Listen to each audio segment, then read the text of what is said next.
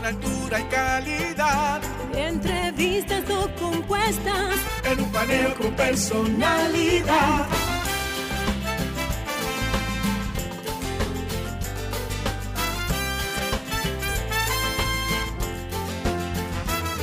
Un paneo con habilidad. Encuentro e interrogatorio. Un paneo con agilidad. Para lo importante y notorio. Un paneo Sin recreo. Un paneo sin abucheo. Un paneo En su apogeo. Paneo, paneo, paneo.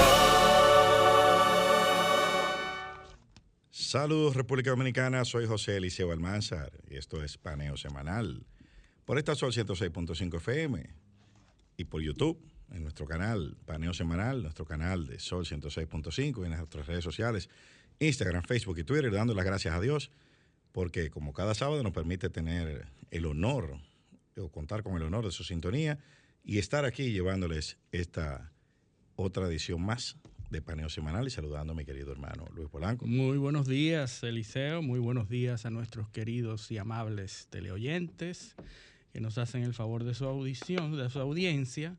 Y como todos los sábados, estamos aquí en su programa Paneo Semanal de 10 de la mañana a 12 del mediodía. Como siempre, Eliseo haciendo un paneo De allá para acá, de allá de para acá, famoso. para acá, que ya se ha hecho famoso. Comenzamos siempre con las noticias e incidencias en el plano internacional. Y bueno, el, el tema obligado son los Juegos Olímpicos. Los Juegos Olímpicos que nos han dado eh, tanta satisfacción, varias medallas. Sí, porque aquí dice, hubimos, hubimos gente. Sí. pues así es. eh, eh, nuestras medallistas felices por el logro alcanzado en Japón. Los Juegos Olímpicos, y ahí viene nuestro enfoque, que debieron haber sido celebrados el año pasado, que fueron pospuestos por la pandemia. Los próximos son dentro de tres años. Sí, dentro de tres años en París, secuencia. en París el- en el 2024. Así es. Y bueno, eh, un año sui generis, un- unos Juegos Olímpicos muy sui generis, porque los países apuestan y, y solicitan las sedes de los Juegos Olímpicos porque mediante una inversión el país a la larga gana en términos de turismo, en términos de reactivación de una economía, porque se entiende que unos Juegos Olímpicos pues van a traer muchos negocios, muchas compañías, publicidad, turismo, hotelería, compras eh, en esos países. Pero este año no sucedió así, porque por efectos de la pandemia, que, todavía eh, encuentran a Japón en uno de sus momentos más difíciles, porque están en, los momentos más altos de, la- de las infecciones en Japón, pues le toca a Japón invertir una gran suma de dinero sin los beneficios que normalmente obtienen estos países por, por- por la celebración de los Juegos Olímpicos. Se está hablando de 15.400 millones de dólares la inversión que ha hecho Japón, que en contra de su misma población, que no quería que se celebraran los Juegos Olímpicos por el efecto de, la- los riesgos de la pandemia, pues eh, Japón se impone y el gobierno se impone y celebra los Juegos de todas maneras, no los cancela. Y entonces eh, se celebran estos juegos con pérdidas, con mucho más pérdidas de las que se. Que se programaron. Porque todos los países, Lo, lo primero que los estadios vacíos. los estadios vacíos, El turismo reducido. la de completamente. gente que, que va a la ciudad. Incluso el, el Comité Olímpico Internacional, que está supuesto a aportar unos 800 millones de dólares, tampoco ha podido cumplir porque por los Claro. efectos de la pandemia tampoco ha, ha recibido ingresos que le permitan cumplir con ese compromiso. Y entonces, eh, obviamente las entradas, los patrocinadores, eh, han mermado. Los patrocinadores locales han invertido 3.300 millones como tope, pero normalmente en estos juegos los patrocinadores, tanto locales como globales, invierten por encima de los 5.000 millones. Casi nada. Eh, casi nada, ¿verdad? Entonces, eh, este es el balance de esos Juegos Olímpicos que, que han sido tan beneficia- beneficiosos para la sociedad, para el mundo, para la, la humanidad. Eh, los Juegos Olímpicos eh, se celebran desde la antigüedad, desde el 393 antes de Cristo. Perdón, sete- 700, 700. 776 antes de Cristo al 393 después de Cristo, cuando Teodosio lo, lo- lo prohibió porque era tenía un origen pagano.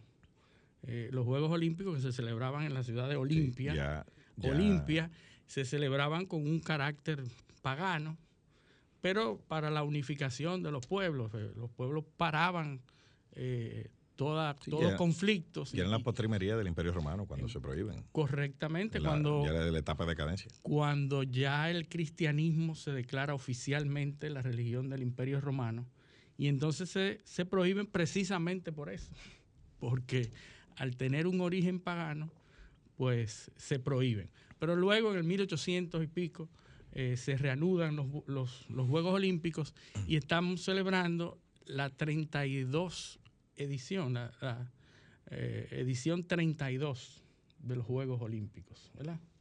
Eh, es la, la, la, la ve- 32 veces se han celebrado los Juegos Olímpicos, ¿verdad? Sí. El, el La medallero, 32 segunda. 32 que es el nombre correcto en, modo ordinario. En- en- Entonces, en Japón, que tiene la particularidad de haber, de haber celebrado todos unos juegos con un carácter ecológico, incluso las medallas, se celebró una, un certamen para el diseño de las medallas. Las medallas, por lo regular, tienen, eh, es un diseño, tienen que tener tres elementos y a partir de esos tres elementos puede haber cierta libertad. Eh, eh, eh, ahora mismo me acaba de entrar la noticia. Brasil le ganó a España en fútbol. En Eh, en Interesantísimo. la final se lleva la medalla de que oro. se estaba celebrando hoy. Hay que decir que Ahora mañana, mañana terminan oficialmente los Juegos Olímpicos el 8 de agosto. Pero decía de la medalla, y te voy a decir por qué hablo de las medallas, porque la medalla eh, fue ganada por un diseñador japonés, Junichi Kawanichi. Ganó el diseño de las medallas. Pero las medallas, ¿tú sabes cuánto cuesta cada medalla? La medalla cuesta alrededor de 600 dólares cada medalla. La, la de oro, vamos a decir, porque las demás cuestan un poquito menos. Aquellos que estaban haciendo planes para La- resolver su problema con ese oro. Si fuera de oro, la medalla costaría 25 mil dólares, pero no es de oro. ¿Tú sabes de qué son las medallas de oro? De plata. Oh. Recubierta Entonces, la de plata- con 6 gramos de oro. ¿La de plata de qué son? Entonces hay que buscar de qué son las de plata, probablemente de bronce Sí. o de probablemente de otro metal. Las de bronce son de cobre. Pero es interesante porque nuestra medallista eh, eh, espectacular ganó medalla de plata, pero no ganó mucho más que la de oro. no, porque le dieron. Porque le dieron su medalla de plata, No, pues, pero si hubiera sido de oro, como 8, quiera hubiera sido gramos es lo que separa. Lo Seis la- gramos. seis gramos, sí. 6 gramos de oro. Entonces, seis me- Decir que 12 para gramos- nosotros 12 ganó, gramos menos. ganó medalla Es casi de lo oro, es lo mismo. Es la misma vaina. Es lo mismo, ¿verdad? Eh, es sí. así. No, eh, pero él, él- él tiene una, una promesa de, un- de unos premios importantes. Oh, sí, el gobierno Eh, anunció que 8 se... millones de pesos. 8 para millones de, de- pesos, sí. Entonces a ella le tocan, pues, como ganó dos medallas de plata, una en un equipo, sí. se divide el premio entre los cuatro. Así- Y la otra, entonces le toca el premio a ella El sola. premio completo, entonces sería, 8 millones. sería 10 millones de pesos. El problema va a ser con el equipo de béisbol, Es porque mucho. son 6 millones y hay 32 personas. Bueno, y hay una, Eh. una probable de, de- Yo, hay un supermercado, eh, eh, fue de los principales de la, de la ciudad, que tiene una, un estímulo ¿no? a los atletas. De ah, sí, de una compra por año. 20 mil pesos por año a los atletas que ganen medalla, ahora va a costar un dinero. Porque el, el béisbol ganó medalla. Bueno, Sí, entonces son- son Ah, tre- ten- 32 personas a 20 mil pesos por 20.000 12 meses. pesos, eh, Es un dinero. que es va un ahí. dinero. Yo creo que no calcularon bien el asunto. Yo pienso que va, va a ser, porque no puede ser 20 mil para los 32, pues entonces le va a tocar. una- Tú sabes, por decir, las medallas es, es interesante. Ese, ese, Por cierto. o sea, la medalla tiene, por regulación del Comité Olímpico, la reina, que se llamaba Nike o Nike, que de ahí es que viene que esa fábrica, esa La, due- la dueña de la fábrica de los tenis. de los tenis, tiene a la diosa de la, de la competencia, la diosa de la victoria, que es Nike o Por eso- Nike. por eso hay gente que pone unos tenis de eso y cree que y Dios. cree que Dios, bueno, Sí. pues los tenis que tienen esa connotación en nuestro, en nuestro país, eh, se inspira en esa, en esa diosa que, que tiene en las medallas olímpicas, tiene los cinco aros de los cinco continentes, el nombre de los Juegos Olímpicos y la ciudad, y esa diosa que está ahí, que es la diosa que ese- que está en el Louvre, la, la original, una, una persona pequeña con alas que representa la competitividad y la victoria, que es una persona pequeña pero tiene alas. Así es eh, la mitología. Entonces esa medalla, por cierto, que la están reclamando en Grecia, están reclamando esa estatua que está en el Louvre, a la entrada del Louvre. ¿Cómo le ha llegado? Ey, ¿Tú te imaginas? ha llegado ahí. Mira, eh, Pues- pero bueno, eso, eso, el esquema de las compensaciones, los atletas, es muy interesante. Eh, hay que decir que eso no es un invento criollo. Sí, sí, eso. Eh, hay países, estuve viendo anoche, como por ejemplo Singapur, que a sus medallistas de oro le, les entrega el equivalente a 740 mil dólares. Muy bueno. Sí, hay países donde no le dan absolutamente nada más que eh, la reina o el rey le manda una carta Una carta de de felicitación. felicitación. Que, eh, que para ellos es lo mismo, ¿verdad? Debe ser. Yo pienso que ellos se sienten muy conformes con que lo feliciten, mientras a sus colegas, a sus homólogos de, otra, de otras latitudes, pues le dan, eh, le dan ese tipo de, de compensación, otro tipo de compensaciones. Pues el caso es que el, a la, en ese caso de, la, de Singapur, pues se le entrega esa compensación. En Estados Unidos tienen también otro, un sistema de compensación interesante, que son alrededor de 34 mil dólares por, por, eh, eh, por una medalla de Por oro. una medalla de oro. Y de ahí entonces va bajando. Aunque ellos tienen, eh, las federaciones tienen esquemas de compensaciones individuales en algunos casos. Y entonces, por ejemplo, en la Federación de Lucha tiene un, eh, en una ocasión, en un atleta llegó a ganar más de 200 mil dólares por una eh, por esa por los esquemas de compensación. Hay eh, de- esquemas de 1.500 dólares. eh, eso es muy variado Interesante. en, el, en los países. Muy la interesante. Eh, La, la diferencia es Claro. que ese es- esquema de compensación viene también con una con un apoyo previo para Sí, que sí, puedan claro, ganar, claro. ¿verdad? Claro. Porque a- aquí se usa que cuando el cuando la- el atleta gana, entonces lo compensan, pero durante todo el proceso para que ellos lleguen a ese Bueno, galardón. Kazajstán le da 75 mil dólares a, a los medallistas, eh, por ejemplo. eh, pero son países, eh, hay otros, eh, Costa de Marfil, le entrega 54 mil dólares a, lo- a los medallistas. O sea que son, son eh, Sí, esquema diversos esquemas, estímulos, estímulos. y nosotros entonces no, no estamos, eh, no está mal lo que se da aquí, al contrario, No, yo, no. yo diría que yo diría que es muy bueno. 10 Muy millones, bueno. 10 millones de pesos son, son ciento, ciento y tantos mil, eh, ¿cómo es? Sí, Bueno, 8 millones ajá. 8 millones, entre 57. entre 57 ujú, 140 mil 140 mil dólares. 140 mil dólares. Muy 300 bueno, muy bueno. O sea, es tres o cuatro veces. competitivos. Eh, sí, tres o cuatro veces lo que se da en Estados Unidos. Otra cosa que hay que señalar, que en el medallero, los Estados Unidos eh, quedaron primero en número de medallas, pero en medallas de oro, China los, lo superó. Lo superó. Eh, es una, una cuestión eh, bastante Interesante. interesante ese fenómeno. Sí, sí, porque están eh, eh, siempre se han peleado. Antes la pugna y la rivalidad estaba entre Rusia y Estados Unidos. Bueno, pues ya eso Y ahora Rusia, cambiado. Rusia quedó, quedó muy lejos de ahí. Eh, Interesante. cabe destacar que como todos los dominicanos saben, o la mayoría, ganamos bronce en béisbol. El juego se acabó casi a las 3 de la mañana. Así Yo lo vi. eh, una victoria dramática. La República Dominicana eh, en, el, en la novena, en el, en el cierre, ¿cómo es? El noveno, sí. En el noveno, la el noveno inning fue que se empató el juego y, y- y se decidió.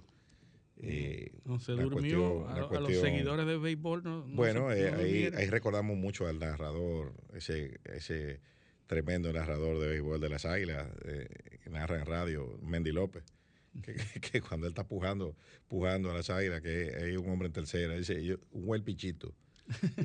yo, yo he leído de buen pichito. Bueno, pues ahí vino, ayer vino el buen pichito. de tanta hombre- gente pidiendo. No, hombre en primera y tercera, hombre en primera y tercera, el pitcher de Corea tiró un wild pitch y el juego, pues. Ahí mismo se acabó. se- no, no, no, se empató. Se empató. Y ahí siguió Dominicana en rally, que fue una, una fiesta de palo. El, eh, el, el caballo azul, Juan Francisco, eh, dio un doble que, bueno, con dos envases que limpió.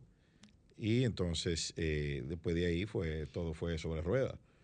Eh, Qué bien. la verdad es que fue un, fue un tremendo, un tremendo partido, sin, no sin drama, porque en el noveno inning los coreanos eh, montaron una amenaza importante, pero pudo más el plátano power y la y, y- y el, sobre todo el audio. Muy bueno el audio de la, de la transmisión, porque se oía todo lo que voceaban del, del dogado, del dogado dominicano. Los coreanos calladitos y nosotros con un escándalo. Voceando, ¿verdad? Sí, sí, una pero como no había espectadores, pues, una- sí, se oía todo, todo, todo. Una cuestión, ya tú sabes. eh, apaga y vámonos. Eh, muy criollo todo. Pero eh, se impuso el, el- el estilo de, de juego de, de béisbol de los dominicanos. Corea nos había como ganado. debía ser, como debía ser. Corea nos había ganado 4 a 3 en un, en un final dramático también, pero ahora eh, los bates pudieron responder y a la hora buena y bueno, y, y completamos una hazaña histórica desde, desde Barcelona 92.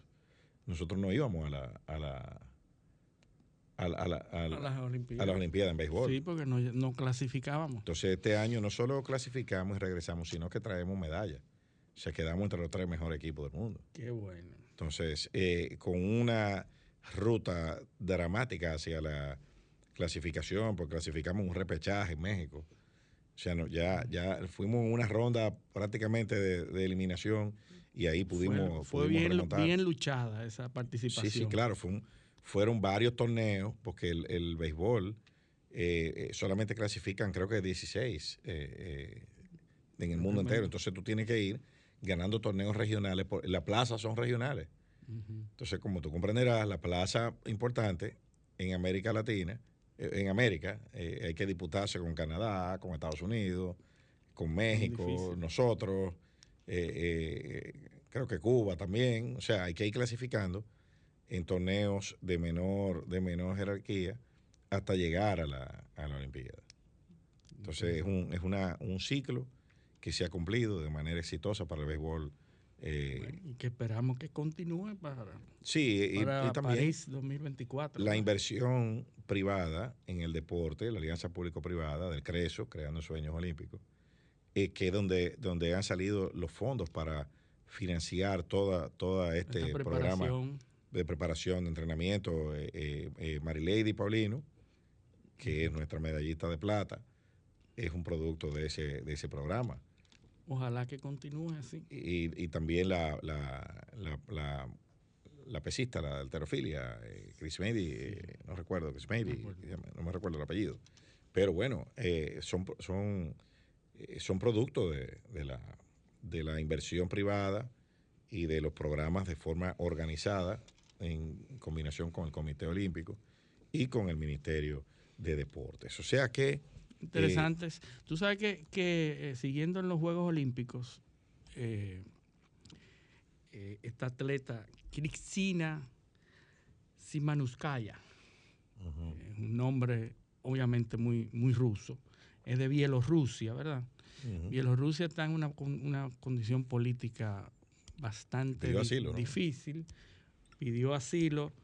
Eh, Lukashenko, que es el presidente de Bielorrusia, eh, tiene todo un país en, protesta por, un régimen dictatorial que está ocurriendo ahí. Pues esta atleta llegó a Japón y resulta que fue inscrita, ese es el argumento que ella da, fue inscrita en, en categorías que, para las cuales no estaba preparada. Ella participó en los 200 metros femeninos fue descalificada porque no, calificó, eh, llegó en los últimos lugares, pero su delegación de Bielorrusia la inscribió en los 400 metros, la, misma, la misma categoría de Paulino, la nuestra, y, ella denunció eh, y hizo a través de las redes unos videos en donde criticaba fuertemente a su delegación pues la delegación lo que hizo fue que la invitó cortésmente en la noche a salir de Tokio y eh, se la llevaron para el aeropuerto para devolverla para su país de manera dictatorial, ¿verdad? Pero en el aeropuerto ella logró contactar a miembros del Comité Olímpico que le gestionaron un asilo en la Embajada de Polonia y entonces en lugar de volver a su país, pues logró asilo en Polonia y fue llevada a Polonia. Obviamente, el país, eh, Bielorrusia lo que dice y la delegación del Comité Olímpico lo dice que ella tiene problemas mentales y que eh, ella no, merece, que ha incumplido, eh, que los Juegos Olímpicos tú sabes que tienen unas reglamentaciones que prohíben eh, toda manifestación política, ni protesta política, etcétera. Claro. Pero es interesante porque se está entonces ventilando la situación política de Bielorrusia. Sí, eh, bueno, y también, volviendo a las medallas locales, hay una, un dato histórico interesante. Es la primera vez que se corre eh, en relevo 4 por 400 mixto. Mixto, correcto. Y nosotros ganamos la medalla de plata en el, mixto. No benefició esa decisión. Claro, claro.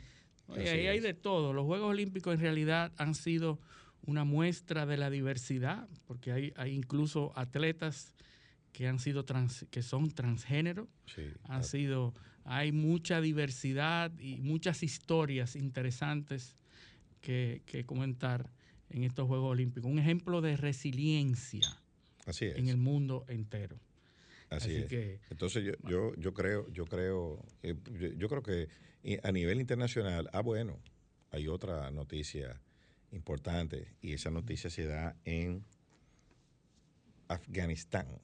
Oh, sí, los, talibanes. El, el, talibán ese. El talibán eh, está tomando terreno de nuevo el talibán ese está eh, a la raíz de la salida de, las tropas norteamericanas, pues eh, los talibanes se han reorganizado aparentemente y han comenzado de nuevo a tomar algunos territorios.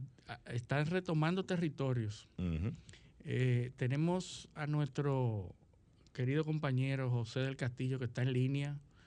José, muy buenos días. Buenos días. Eh, yo esperando que dijeran que yo estaba aquí. No, eh, hay cosas que quiero decir. Desesperante eso. ¿eh? no, sí, claro, definitivamente, no. Este, un saludo a ustedes y evidentemente a todos los que nos siguen en esta, este programa, el paneo semanal. quería decir algo con el tema de los Juegos Olímpicos de Tokio 2020 eh, que ya están prácticamente finalizando. Eh, de hecho, el próximo domingo eh, culmina ya, ya, ya la, esta, esta edición de los Juegos Olímpicos, que evidentemente fue afectada por por el COVID, al punto de que estamos en Tokio 2020, a pesar de que estamos en el 2021. Eh, fruto de que debieron ser pospuestos eh, en varias ocasiones, hasta que finalmente se celebraron y la República Dominicana, como ustedes decían, llegó con seis medallas a Tokio, sale eh, ya con 12 medallas olímpicas, eh, o sea, multiplicó por dos la cantidad, de, la cantidad de medallas que históricamente había acumulado. La primera fue en el 84 con el boxeador Pedro Julio Lonasco, Nolasco de la Romana. Eh, luego en, dos medallas de oro en Atenas, bueno, una en Atenas, otra en, en Londres de Félix Sánchez, eh, que fueron las primeras medallas de oro, la primera medalla de oro, la de Atenas 2004, que obtuvo la República Dominicana en cualquier categoría. Eh, posteriormente, Félix Díaz eh, Guzmán, que obtuvo medalla de plata. luego los monteplateños entraron eh, y fíjate qué interesante, Monteplata tiene de esas 12 eh, medallas, tiene cinco preseas olímpicas. Eh, ahí está Luguelín Sánchez, que tiene dos, porque como parte del equipo de los 4x400 mixto, él era corredor sustituto, le corresponde una medalla olímpica, pero había ganado en, los, en los 400 metros planos eh, ya en, en, Londres 2012.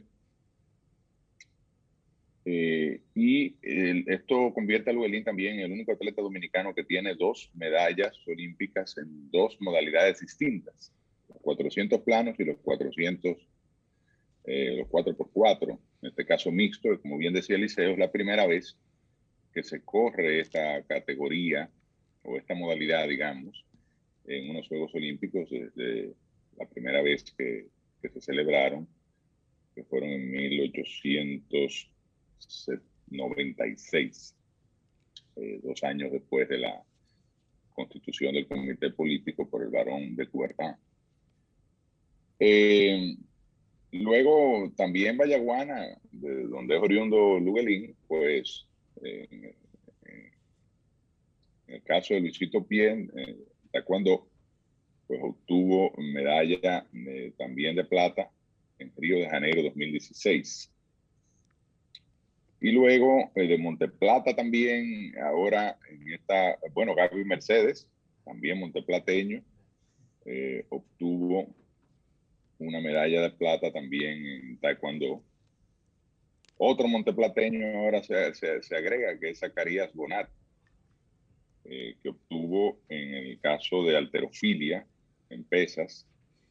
Y eh, ya de, después de estas, pues, se agregaron en esta ocasión Crismeir y Santana, de Ato Mayor, obtuvo en pesas, eh, medalla, y pues la medalla histórica del, cuatro, del equipo de los 4x400. Digo histórica no solo porque se corrió por primera vez, sino porque Luguelín ahí eh, logra ser el único medallista dominicano con dos medallas en modalidades distintas. Eh, y el segundo con dos medallas olímpicas, porque el primero lo había sido eh, Félix Sánchez, que obtuvo medalla en Londres, en Atenas primero en el año 2004. Y luego en Londres. En los 400, en los 400 metros con valla. recordemos esa, ese ciclo histórico que, que Félix Sánchez le dio a este país eh, un atleta de origen dominicano, nacido en Estados Unidos, eh, específicamente en la ciudad de Nueva York. Eh, y también en Londres, entonces otorga la segunda medalla. en este caso, Marilady Paulino, que era parte de ese equipo de los 4x400, obtiene en los 400 metros planos femeninos medalla de plata también. Entonces se convierte. No solo se convirtió en la primera mujer junto a la, eh, al atleta Anabel Medina Ventura en obtener medalla olímpica, estas dos mujeres fueron las primeras del sexo femenino que, obtienen medalla olímpica para la República Dominicana. Sino que además, y luego Crismeri Santana fue la primera de manera individual. Pero además, eh, Marileide logra obtener dos medallas olímpicas en unos mismos Juegos, cosa que nunca se había hecho en la República Dominicana. Porque entonces, días después, logra de manera individual en los 400 metros planos medalla de plata también. Entonces se convierte en la segunda mujer después de Crimea y Santana en, obtener medalla de plata de manera individual, pero la única que lo ha hecho, que ha, que ha eh, eh, logrado la hazaña de obtener dos medallas olímpicas en unos mismos Juegos. En este caso, en Tokio 2020, eh, la primera mujer de la provincia Peravia, o, atleta de cualquier género, perdón, que, que, obtiene una medalla olímpica y realmente el logro de esta dama, que vimos cómo dominó durante todas las pruebas, los HIT, es decir, las, las pruebas clasificatorias, cómo dominó esa, esa modalidad de, de, de, 400 metros planos femenino de una manera extraordinaria, ganando todos sus hits en el primer lugar y posteriormente obteniendo eh, la medalla de plata que perdió el oro de la corredora eh, de Bahamas, que es una veterana ya y que ha ganado eh, otras medallas olímpicas. Esta, esta dama promete, Marileide Paulino, que va a cumplir varios ciclos olímpicos, porque una mujer muy, joven, creo que apenas tiene 21 años, y podrás de seguro seguir eh, trayendo eh, medallas. Así que yo pienso que estos Juegos Olímpicos han sido un éxito. Hay que destacar, porque me toca, la participación en el equipo de relevo mixto 4x400 del Baraonero, Lidio Andrés Félix, eh, que obtuvo medalla de plata y que se convierte en el primer atleta de cualquier género en obtener una medalla olímpica para la provincia de Barahona y que los habitantes de la Perla del Sur estamos de regocijo, estamos contentos, estamos esperando que llegue el líder Andrés Félix para evidentemente celebrar junto a él y su familia del Batey Central, en Barahona, eh, de Villa Central, eh, este, este logro, este éxito, que evidentemente requiere mucho esfuerzo, mucho trabajo, mucho entrenamiento. Una medalla olímpica en cualquier categoría requiere un esfuerzo sobrehumano. Estamos hablando de un nivel de competición el mejor del mundo eh, en los Juegos Olímpicos de verano, como se le denomina. Y realmente eh, hay que reconocer a todos estos atletas, Alexander Ogando, que también parte del relevo mixto 4x400, hablaba de Anabel Medina Ventura, la otra mujer que junto a Mary Lady, pues eh, incluyó, integró el equipo de los 4x400 y finalmente pues eh, celebrar la medalla obtenida en la madrugada del día de hoy por el equipo dominicano eh, de béisbol frente a Corea del Sur que obtuvo medalla de bronce. Con esto la República Dominicana termina su participación en Tokio 2020 y eh, lo hace de una manera, me parece que extraordinaria, duplicando la cantidad de medallas con las cuales llegó en la historia, con cuatro de plata y dos de bronce, lo cual es motivo de júbilo nacional, me parece a mí, de celebración en cada uno de los pueblos y provincias a los cuales pertenecen estos atletas. Monteplata tiene que estar de fiesta con Luguelín Santos y con Bonet eh, Michel.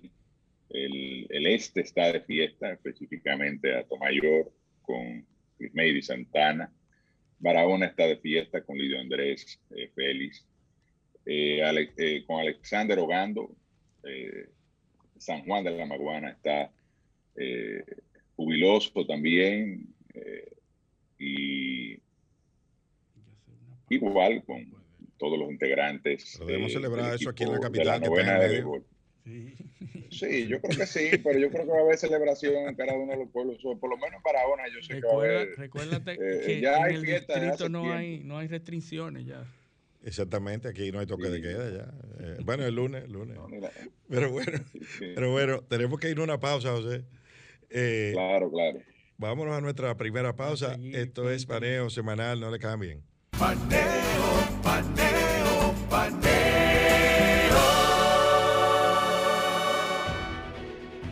Sol 106.5, la más interactiva.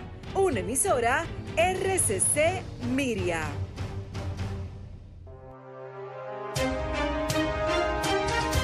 Y ahora un breve informativo internacional de la Voz de América y RCC Miria. La relación bilateral entre El Salvador y Nicaragua se ha tensado a raíz de que el gobierno de Daniel Ortega otorgará la nacionalidad nicaragüense al expresidente Salvador Sánchez Serén, acusado en su país por supuestos delitos de corrupción. Claudia Saldaña tiene todos los detalles desde El Salvador.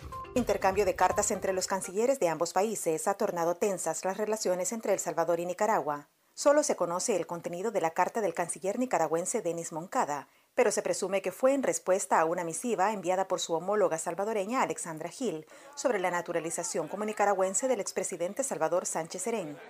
El nuevo estatus del exmandatario impide su extradición para enfrentar la justicia en El Salvador, donde se le acusa de malversación de fondos y de haber recibido 530 mil dólares adicionales a su salario. Algunos miembros de su partido consideran la orden de captura como una maniobra política. es una persecución política que no tiene asidero y fundamento judicial. Si lo acusan de lavado, ¿de, de qué tipo de, de lavado? ¿verdad? Y dicen, no, es que no es de lavado, es de, este, de sobresueldos. Pero si eso no está tipificado como delito, ¿por qué lo quieren imponer? Hemos girado órdenes de captura Además del expresidente, también se giró orden de captura contra otros 10 exfuncionarios, de los cuales 5 son prófugos. Las autoridades salvadoreñas aseguran que esto es parte de las acciones del gobierno de Nayib Bukele para combatir la corrupción. Pero para el director de Acción Ciudadana, Eduardo Escobar, no hay coherencia desde el Ejecutivo. Se está investigando aquella corrupción que se dio en el pasado, pero se está omitiendo investigar la corrupción propia, la corrupción de su gobierno. Hasta el momento, Sánchez Serén no se ha pronunciado públicamente. Claudia Saldaña, Voz de América, El Salvador. Escuchaste un breve informativo de la Voz de América y RCC Miria. RCC Media, la red de comunicación más completa del país. Disfruta todo el contenido exclusivo de nuestras emisoras y canal de televisión por nuestras redes sociales, arroba RCC Media RD y página web www.rccmedia.com.do. Dale like, comparte y comenta para ser parte de nuestra comunidad en las redes sociales. RCC Media RD. Noticias, entretenimiento e información a un solo clic. Paneo, paneo, paneo.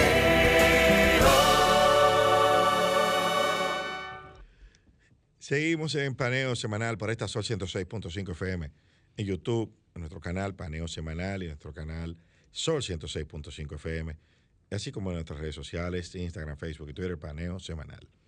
Así que seguimos, seguimos con las internacionales. Eh, estamos hablando de Afganistán. Sí, Afganistán. En el 2001 los norteamericanos entraron eh, y quitaron a los talibanes que tenían el dominio mayoritario de Afganistán. ¿Para qué fue que lo pusieron en pausa? Fue, Y, y ahora cuando se retiran, 20 años después, los talibanes retoman eh, los territorios perdidos y amenazan con hacerse cargo ahora de más territorios. el talibán ese. Eh, talibanes. Así que eh, el, el balance muy, muy negativo de los, de los norteamericanos que han perdido millones y millones, billones y millones en, en Afganistán para luego salir, marcharse y dejar todo como mismo estaba o Re- peor. recuerda que cuando que, que nosotros comentamos aquí eh, unos análisis de inteligencia eh, decían que cuando daban cuenta que eh, en un plazo de alrededor de seis meses después de la salida de las tropas norteamericanas eh, de Afganistán ellos estimaban que los talibanes iban a retomar el control del país. Así es. O sea que Sí, sí, eh, se está dando previsto, se está dando tal y como, como se previó. Y bueno, no se marcharon, no sin antes eh, hacer dos o tres campañas de bombardeos que, Sí, que bueno, hicieron para- los norteamericanos para, decir para, eh, el cierre, para Era- irse. Eso se llama bombardeo de mantenimiento. Así es. Sí, Pero eh, eso no, no funciona. Un territorio tan, tan difícil geográficamente, orográficamente, un territorio imposible de controlar eh, por una sola fuerza, con, con tantas etnias, con tantos grupos y con, con ese eh, grupo talibán tan fuerte en, en Afganistán. Eso hace Es que que... la, la- to- la lógica, la lógica de país que se maneja en Occidente no es la, No misma, es la eh, misma, que se maneja en, eso, en esos No, es- territorios donde, donde hay una conducta tribal, donde hay eh, divisiones eh, que, que vienen, que responden a unos criterios que la verdad es que nosotros no entendemos de este lado, que por más abstracciones que hagamos, no vamos a llegar a... Eliseo, en una sociedad donde la vida no tiene el mismo significado que la, la forma occidental de considerar la vida, o sea, tú no tienes manera de, de prever el resultado de una campaña cuando del otro lado la vida, que es lo más preciado, no tiene ese mismo significado. Es, es- es lo contrario. Eh, esas personas piensan que aportar la vida por una causa religiosa le da más beneficio. Es lo que digo, o sea, la lógica, la lógica con la que se mueven las cosas ahí es totalmente diferente a la de cualquier país eh, occidental y, y nosotros no, no alcanzamos a esos niveles de, de- de abstracción para ni poder de análisis, eso es completamente Pero- difícil. Eh, Lo mismo está pasando en, en Israel, o sea, Israel ahora mismo está bombardeando Hezbollah, porque Hezbollah eh, ha tirado cohetes a posiciones de Israel. Hezbollah, que es el, que el control del Líbano, que tiene el control de las más importantes posiciones en el Líbano. Pues Hezbollah, Hezbollah es apoyada por Irán. Por Irán, correcto, por eso es que viene a, a colación, que no es el mismo que los bombardeos que estábamos hablando en mayo. No, no es jamás. No es jamás de Palestina, Exacto. ¿verdad? Eh, esa- esos bombardeos que, que pusieron en peligro la estabilidad de, de Israel y, y que nosotros comentamos aquí en mayo, no es el mismo que este. Estamos hablando ahora del Líbano y Hezbollah, otro grupo terrorista. Pero Hezbo- Hezbollah tiene más vocación internacional porque Hezbollah también está peleando en Siria. Siria, correcto. Eh, eh, es una de las, de las cinco o seis facciones que hay en el conflicto sirio eh, que están. Sí, sí, ahí se dan unas, unas variables. Eso sí es verdad que es un sancocho de, de, de de- siete de guerras proxies, de guerras proxies, que son guerra peleada por otras partes, Interpósita. interpósita, Por estados correcto, interpósitos. que, que es un berenjenal que debió, debió ¿Tú sabes, por cierto, de dónde viene esa expresión, berenjenal? Berenjenal, era porque los, porque los moros, los moros en la ocupación en la de la península ibérica comían berenjena y hacían mucho escándalo porque comían juntos. Ah, Eh, eran eran banquetes de mucha gente, entonces era un berenjenal. Sí, es verdad, porque Sí. los moros aquí cuando llegaron los árabes, mucha que eran los eh, que equivocadamente le llamábamos los turcos, Sí. tienen unas unos Para nosotros eso está cerca. unos bollitos de berenjena y tienen son famosos. Para nosotros eso está cerca. Es como, como decirle sí. chino a un coreano. Es lo Lo mismo. que pasa es que los, los árabes que venían del Líbano y Siria y Palestina venían con pasaporte turco. Ah, bueno. Y entonces como venían con pasaporte turco, entonces eran los turcos.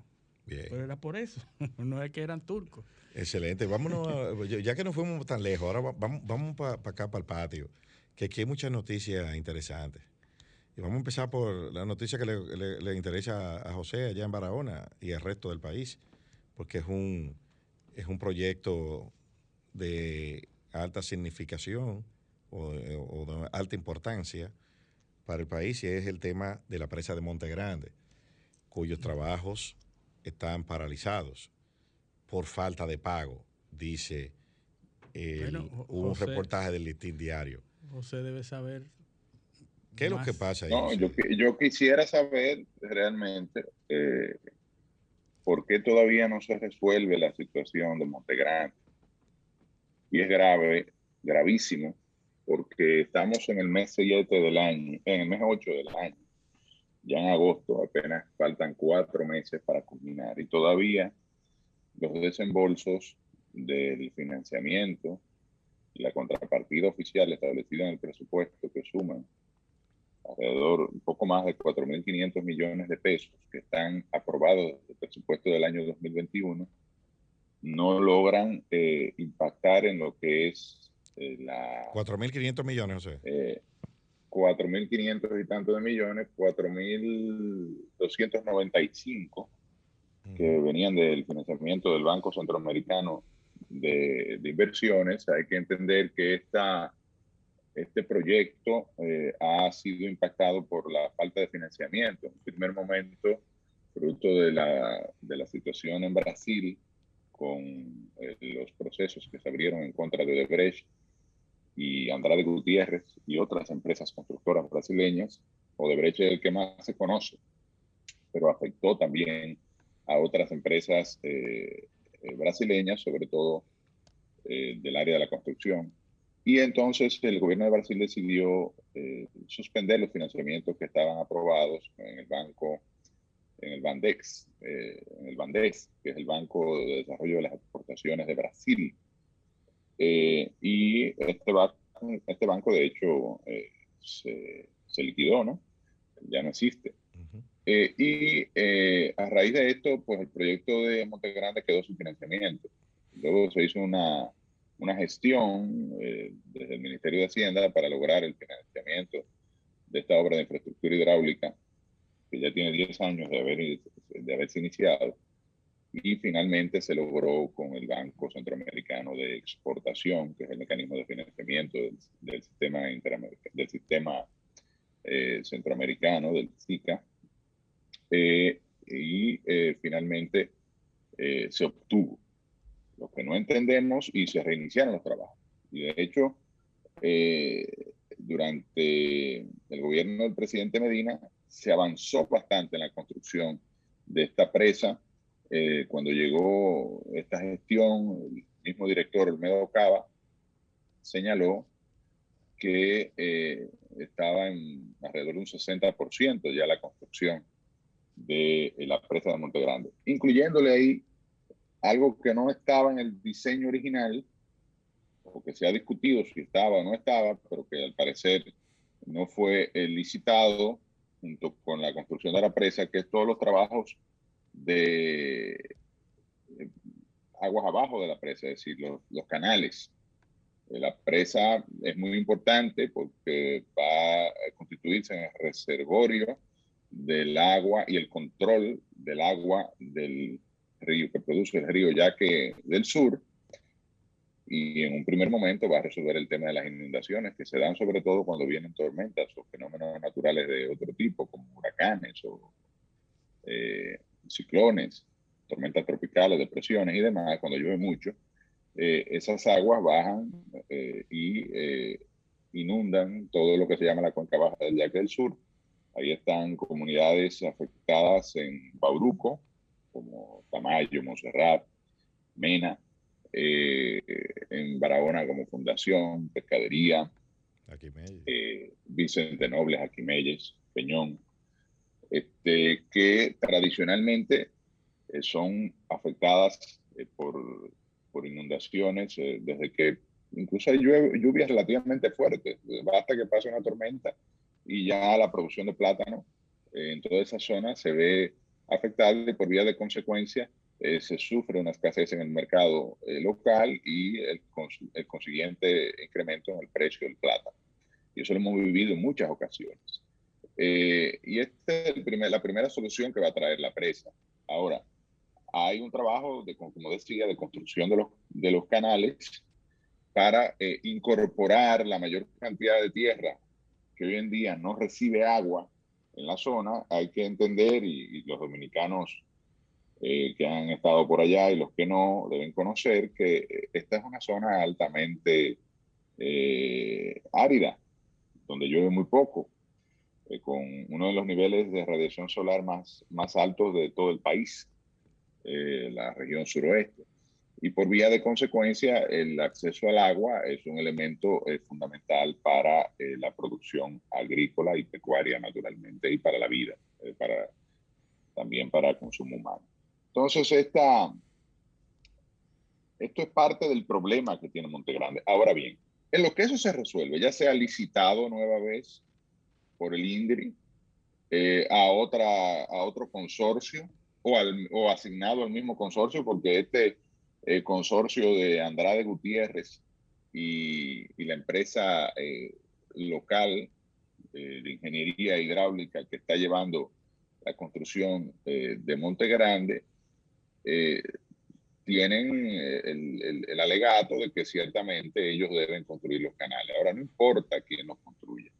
Lo importante es que la presa continúe su, su obra eh, de infraestructura, la obra hidráulica, eh, a los fines de que podamos tener, como ha anunciado el presidente Abinader, para el año 2022 la inauguración de la presa.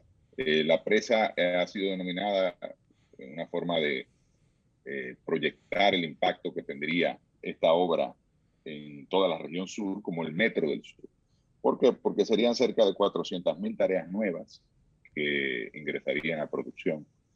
Estaríamos hablando de incrementar de manera significativa el caudal de, agua que se inyecta a los acueductos locales, específicamente al acueducto eh, Azuro, que es el acueducto eh, del sur, que alimenta las provincias de Barahona, Bauruco, eh, sobre todo esas dos provincias.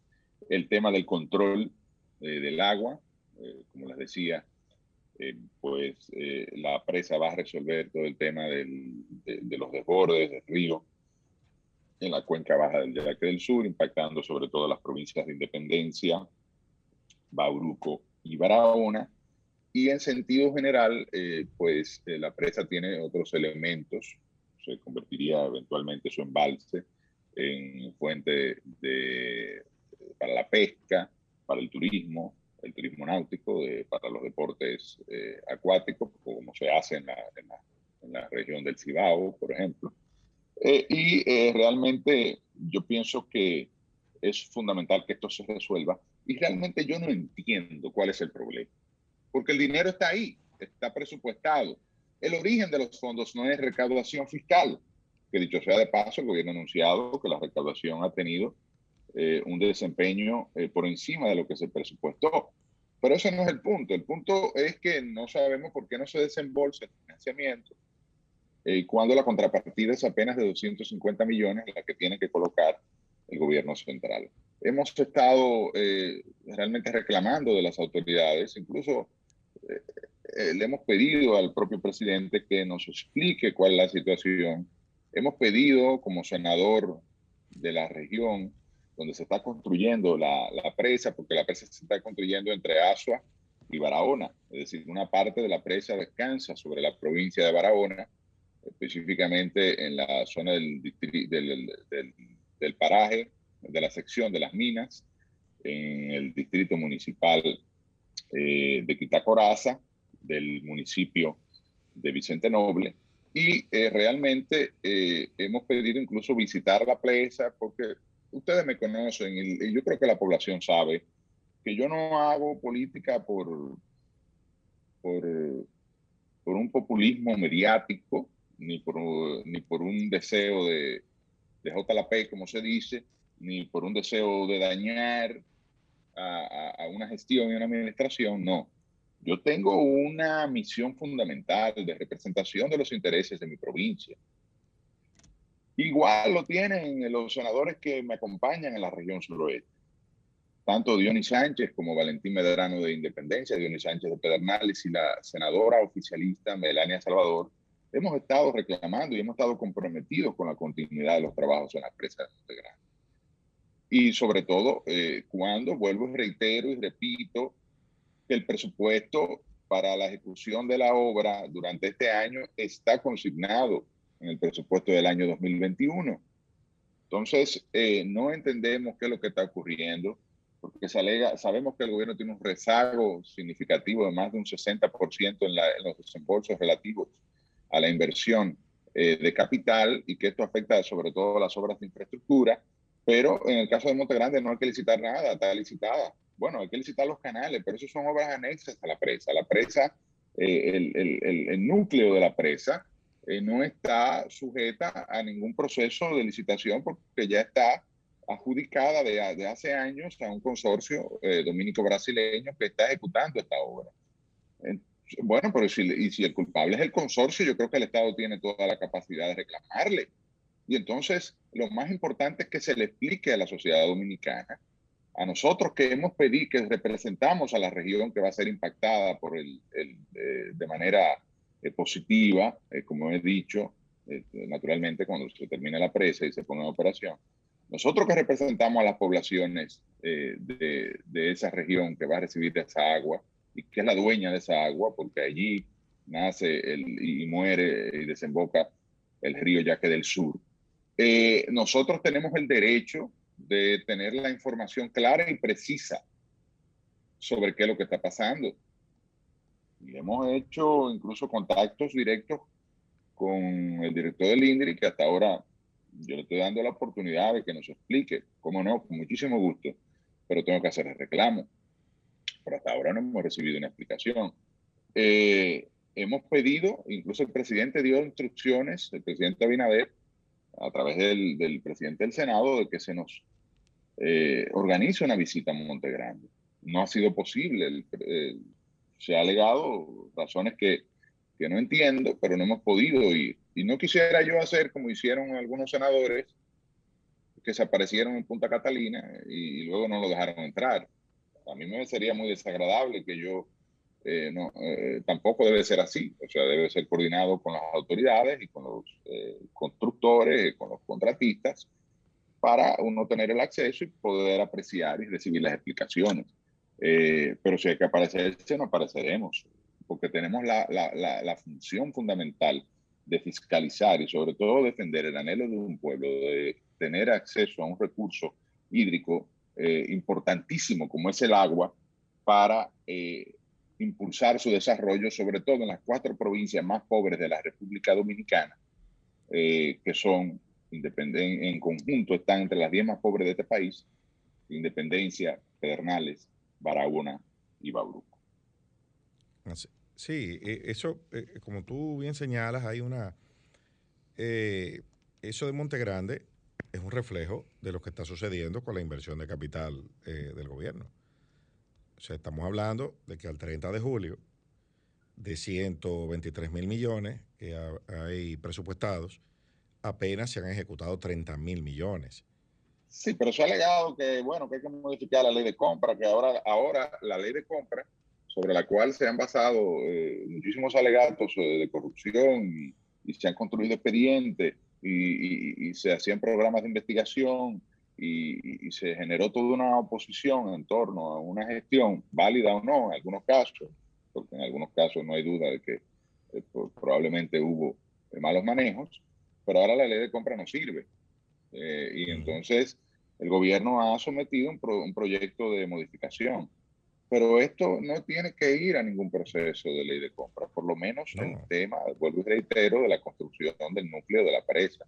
Sí, evidentemente hay un tema con los canales, pero eso siempre ha estado ahí eh, sobre la mesa y lo que no entendemos por qué la obra eh, principal de Monte Grande eh, se detiene cuando lo que hace falta es que se acelere su construcción. No estamos hablando de nuevas licitaciones, como decía, no estamos hablando de que se necesite una ley porque eh, especial como se aprobó para la terminación de escuelas, eh, sobre todo hospitales y también algunas carreteras, entre ellas la carretera Riquillo eh, de Barahona. No estamos hablando de que se terminó el presupuesto asignado para la obra y, y ya se desembolsó el 25% adicional que permite la ley de compra y que se requiere una ley especial para terminar la obra o para pagar las sobrepublicaciones que hubo por encima del 25% adicional. No estamos hablando de nada de eso. Estamos hablando de desembolsar unos recursos que están presupuestados, que están aprobados en el, eh, eh, en, el marco del financiamiento eh, que aprobó el Banco Centroamericano. O que nos digan si es que el banco suspendió el financiamiento y hay que buscar otro financiamiento. ¿Alguna explicación tiene que haber en este tema? Es que es muy sencillo. Tú, tú, tú señalas todo eso que es correcto, Ahora, el retraso. Mira, hay una partida, según las informaciones de la, de la misma DIGEPRES, construcciones en proceso, de 30 mil millones de pesos que hay presupuestado, construcción en proceso, o sea, que no hay que licitar, que está en la misma situación que Monte Grande, que es una construcción en proceso. Se han desembolsado como 4 mil, ¿no? No, ¿tú sabes cuánto han desembolsado? 5.690 millones al cerrar el mes 7, de 30 mil millones que hay aprobado ahí. Entonces, ahí eso, la explicación, bueno, la explicación no, la, la, la, vamos a decir, la confirmación de lo que tú estás diciendo, que está pasando con Montegrande, está pasando con muchísimas obras. Por alguna razón, aquí no se está desembolsando el dinero de las construcciones en proceso. Pues no estamos hablando de construcciones nuevas que hay que licitar, como tú señalas, como el, el problema de la ley 340. No, no, no, no, no. Estas son cosas que ya encontraron haciendo o las comenzaron ellos mismos a hacer, que por alguna razón no desembolsan el dinero para, para eh, que continúen. Y, y esas obras o, están, o bien están paralizadas o se están ejecutando a paso de tortuga. Porque si de 30 mil millones usted desembolsado menos de 6 mil, habiendo transcurrido siete meses del año, usted tiene un problema. Un problema. O sea, eh, eso, eso no hay forma de justificarlo. Eh, ni con ley, ni con nada. O sea, es un problema de gestión lo que hay. Y eso va a, tener repercusiones importantes, porque aquí hay gente que cree que el presupuesto que no se gasta es un ahorro. O sea, aquí se, Pero aquí se ha dicho con Montegrande que se quiere eh, sustituir al, al constructor. Bueno. Pero, sustituyanlo. se alegan, se alegan, bueno, no tan fácil. No, no, pero por eso, si eso es lo que se hay quiere. Hay un contrato, hay una adjudicación, hay una licitación. Bien, yo no dije que fuera fácil. Internacional y eh, hay un proceso, pero lo importante en este caso, yo pienso, es que se haga con toda la transparencia eh, claro. del lugar, que se le explique, porque es verdad que somos pobres, pero no somos brutos, ni, ni, ni, está, eh, me refiero a los habitantes de las cuatro provincias de la región sureste ni merecemos un, trato como el que se nos ha dado, que ni siquiera se nos permite, eh, incluso habiendo instrucciones del presidente Abinader, eh, se nos ha facilitado el ir a supervisar eh, los trabajos de la presa y que se nos diga cuál es la verdad, qué es lo que está pasando, qué es lo que, qué es lo que está ocurriendo. Si se quiere sustituir al contratista, como se ha dicho, bueno, que se anuncie al país que el gobierno dominicano entiende que el contratista. Claro, una decisión de Estado. Eh, ha, ha, cometido X y errores, no ha cumplido con el cronograma de obras, eh, eh, no ha cumplido con ciertos requerimientos, o lo que sea. Y bueno, y como se hizo aquí, por ejemplo, en el caso de Barry, cuando se, se anunció la renegociación del contrato especial de administración de derechos mineros, en, en el año 2012 eh, y el presidente Medina, eh, digamos que encabezó una acción que hasta eh, que muchos incluso vimos con, con, con, ciertos recelos, no recelos, pero digamos reservas, en el sentido de cómo esto podía afectar el clima de inversión y, y, las relaciones bilaterales con Estados Unidos y Canadá y una serie de conceptos pero se renegoció y se le se hizo de cara al país y se le explicó al país qué era lo que se pretendía y se logró. El presidente Medina logró realmente una mejora sustancial en los ingresos eh, para el Estado a raíz de esa renegociación y eso permitió de alguna manera que este gobierno obtuviera eh, eh, beneficios adelantados en virtud de esa nueva proporción en la repartición de los beneficios de la operación de la, de la mina. Pero si, eso si se trata de eso, de una renegociación o de, denunciar el contrato en términos jurídicos, tú sabes lo que eso eh, conlleva y para los que nos escuchan, es terminar el contrato, o sea, ante ir a un arbitraje o lo que sea, lo que corresponda, lo que diga el contrato. Pues que se diga. O que se siente a los eh, eh, contratistas y que se plantee, pero que se haga de cara al país. O por lo menos porque al país quizás no le interesa lo que pasa en Monte Grande, porque no, no se beneficia, pero por lo menos a los habitantes y a las autoridades y a los que representamos, de eso. a las cuatro provincias, eh, cinco, porque ahí hay que incluir ASO, porque Monte Grande está en ASO, eh, a las cinco provincias que componen la región, de las cuatro que componen la región suroeste más ASO. Y yo creo que al país, porque al final son fondos públicos, es una eh, inversión eh, considerable de miles y miles de millones de pesos eh, que se han invertido en Monte Grande, que se seguirán invirtiendo para su terminación. Y yo creo que eh, merecemos, por lo menos, la información de qué es lo que está pasando con Monte Grande, qué es lo que va a pasar, cuál va a ser el cronograma de, de construcción y determinación. Si se quiere cambiar el contratista, que se diga, por qué se, se, quiere cambiar el contratista. Y probable y si el gobierno tiene razón todos vamos a apoyar eso porque lo que queremos al final de cuentas es que se haga la obra y se haga de la mejor manera posible. Así es. Yo yo, eh, yo pienso estoy totalmente inscrito en esa línea y lo que lo que a mí me preocupa ahora de una de las cosas que me preocupan es con este tema la ley 340 que estoy viendo primero que se está levantando una corriente de opinión de repente ahora la ley no sirve. Y segundo, pero esta corriente de opinión se está levantando después de todo un laborantismo de forma que de forma semi secreta o secreta en algunos casos se está llevando a cabo en muchas instituciones públicas para darle la vuelta a la ley.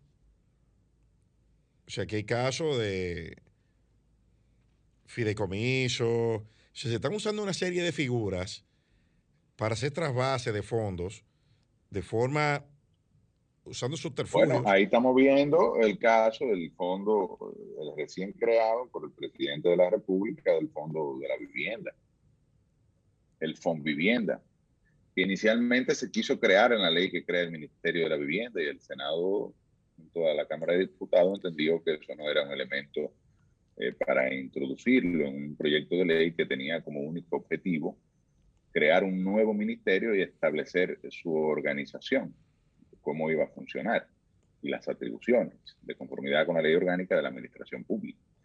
Que ya todas las otras herramientas de incentivo eh, de creación de fondos de este tipo para la construcción de vivienda popular, la creación de bancos de la vivienda y otros elementos deberían ir en otra en otras legislaciones que eventualmente eh, regulación de los o sea, la regulación de los contratos de alquiler todo eso se metió ahí en, el proyecto ese caso ese caso eh, creación de registro de promotores o sea muchísimos elementos que no venían al caso en lo que es la, la una ley orgánica de ese caso del fondo vivienda la creación de, hay que estudiar la legalidad de eso la, la, la conformidad con la constitución bueno, eh, el, el, fondo, el fondo se creó, ¿verdad? Sí. Eh, mediante decreto. Muy bien. Ahora llega el contrato. Eh, entonces estamos en un proceso de estudio de ese contrato. Igual que dije en Montecarande, yo quisiera que me expliquen elementos de lo que hemos venido viendo en el contrato. por lo menos, por ejemplo, la creación del, del patrimonio, del fideicomiso, aportado por el, el, el, que en este caso va a ser el Ministerio del INVI, hoy Ministerio de, de la Vivienda, eh, y cómo se van a aportar los recursos y los bienes inmuebles. Sobre todo, eh, un elemento que a mí me preocupa es que el contrato da una especie de carta abierta hacia el futuro para que el INVI pueda agregar al patrimonio de ese fideicomiso que no es más que eh, la diferenciación del patrimonio del Ministerio de la Vivienda y del Estado eh, y especializarlo en este fideicomiso que tiene a su vez eh, todos los elementos de, ¿cómo se llama? tiene bueno, aquí personalidad propia, yo, lo estoy, personalidad propia, individual. Entonces, por ejemplo, el INVI, dicen uno de los, de los puntos que el INVI podrá o el Ministerio de la Vivienda transferir en el futuro los recursos que se le asignen a la cuenta destinada a la construcción de vivienda popular, futuros presupuestos, y a nivel de niveles de bienes inmuebles podrá transferir todos los inmuebles que en el futuro entienda. Cuando todos sabemos que eso requiere, requiere autorización congresual a través, de acuerdo a la Constitución. Cada vez que un, una propiedad del Estado es transferida a, en este caso, un fideicomiso, pero sobre todo que la vocación del fideicomiso es transferir esa propiedad a su vez a terceros. Aunque la, aunque la, la, intención sea muy buena y todos la apoyamos, que es que eh, se construya vivienda popular y eso se le dé acceso a la población. Pero eso es una transferencia. Oye, oye, oye, como, oye como Entonces, lo único que hemos dicho en este caso es que eso debe ser visto por el Congreso Nacional en cada caso, por cada proyecto. En el caso de la ciudad de Juan Bosch.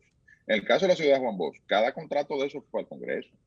Para el proyecto Ciudad Juan Bosch, pero no abierto para el país, que es en algún elemento, eh, eh, es donde tenemos algunas observaciones, queremos escuchar a las autoridades tanto del, del INVI como del mismo eh, eh Fideicomiso Más Reservas, a los fines de que podamos ver sobre todo la constitucionalidad de este contrato, porque no queremos que esto termine en el Tribunal Constitucional y además entendemos que las facultades del Congreso no deben ser delegadas eh, en la aprobación de, eh, de, un, contrato de esta naturaleza. Oye lo que dice, hasta la totalidad de la, la partida presupuestaria del fideicomitente, o sea, el INVI, que está eh, constituido en fideicomiso, de una serie de capítulos eh, que señala la, en, en, en, el contrato. Sí, ahí cuando tú terminas la cuenta sí. que, que, que, establece la de construcción de vivienda popular. Claro, construcción de vivienda. No hay inconveniente porque es un fondo, eh, eso tapa eso. Pero tú sabes cuánto, tú sabes cuánto representa eso del, del presupuesto del oh, INVI. Sí. El, el presupuesto millones. del INVI. Porque, porque aquí. Este año. Como que uno se, como que la cosa se, se como que uno como que lo trivializa, ¿no? El presupuesto, déjame ver, lo tenía por aquí, Dios mío. El presupuesto de 3.700 millones, está ahí en el contrato. Exactamente, sí, sí, no, pero yo estoy viendo, eh, quiero verlo con relación al total. Esa bueno. cuenta, esa cuenta, esa cuenta, la de construcción de vivienda popular asciende a 3.700 millones de pesos, que sí. es lo que se consignó para el inicio de los proyectos que ustedes han visto, que han denominado Mi Vivienda, uh -huh. eh, que son proyectos de construcción de vivienda eh, a bajo costo o popular, eh, que entonces serían luego vendidas a la gente eh, en función de Mira, la ley que el presupuesto. El fideicomiso inmobiliario, que dicho sea de paso, en estos días hemos eh, pues ajustado el, el valor que estaría exento eh, del pago de impuestos, eh, que sirve como un bono vivienda para que la gente, eh,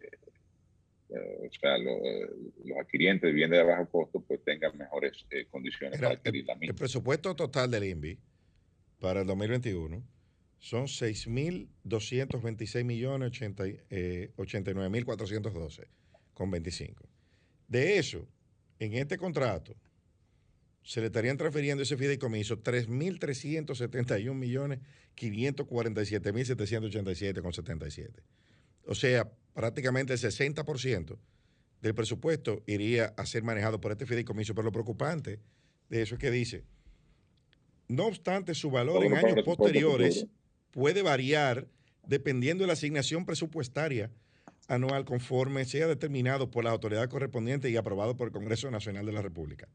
Si existiera en cualquier momento un continuado jurídico del, fideicomitente, este deberá identificar la partida presupuestaria homóloga a esta y en caso de que sea distinta deberá causar, debe ser, cursar, una adenda a este contrato con el objeto de reflejar la partida presupuestaria actualizada de forma tal que exista continuidad en la realización de los aportes a fideicomitente. O sea, no es solo ese, ese, ese presupuesto, sino todos los que vienen de parte y con, del continuado jurídico con solamente hacer un, un adendum a este contrato, sin pasar por ningún lado. Pero, eh, pero menciona la aprobación del Congreso. Sí, pero no, no, no, el, el presupuesto que el le apruebe cinco, el Congreso a ese ministerio.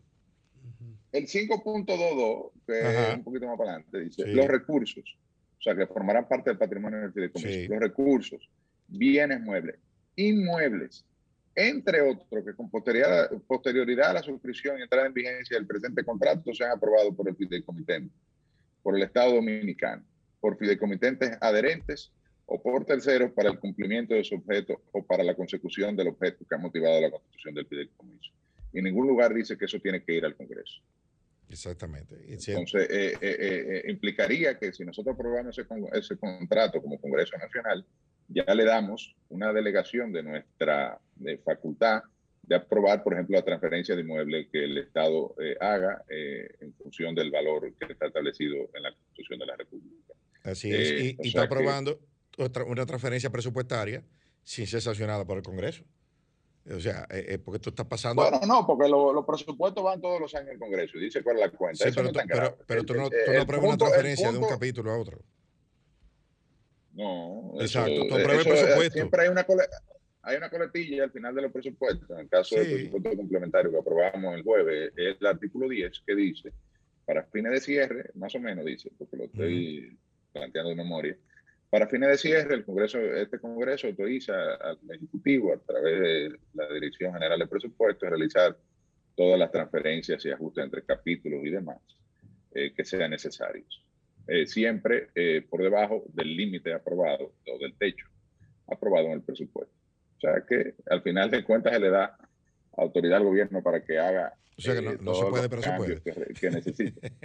Pero eh, eh, en el 5.22 habla de transferencias posteriores a la suscripción de la entrada en vigencia de este contrato. Es decir, que nosotros estamos dando ahí de manera implícita con la aprobación del, del contrato, si finalmente lo aprobamos, carta blanca para que en el futuro se sometan los inmuebles que se requieran, porque en este contrato hay un anexo, el anexo 2 o 3, si no me equivoco, que tiene listados los inmuebles que se están transfiriendo en el fideicomiso en este momento. Entonces ahí sí el Estado, el, el, Congreso cumple con su rol de fiscalización al saber de manera individualizada cuáles son los inmuebles que se están transfiriendo al fideicomiso y que están constituyendo parte del fideicomiso y el valor y las condiciones y su ubicación y si son área protegida o lo que sea, lo que quiera el, Congreso, porque ese es su, su, rol de fiscalización, sobre todo en la aprobación, en este caso, de un contrato eh, que se está celebrando entre eh, dos entes estatales, eh, el Fideicomiso Reservas y el INVI, hoy Ministerio de la Vivienda y Habitat. Y entonces en el 5.2 se le da una especie de carta blanca para que en el futuro yo no tenga que venir al Congreso a decirle cuáles son los inmuebles.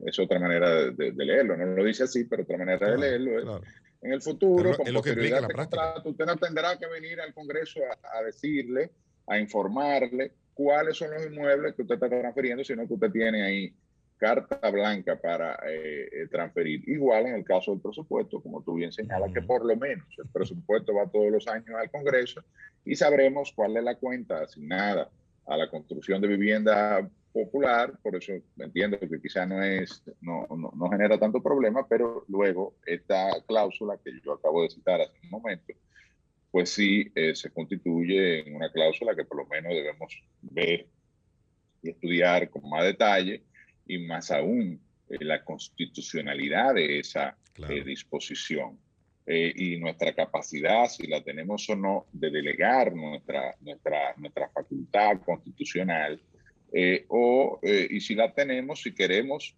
o no delegarla, porque estaríamos contribuyendo con eh, una menor capacidad de fiscalización.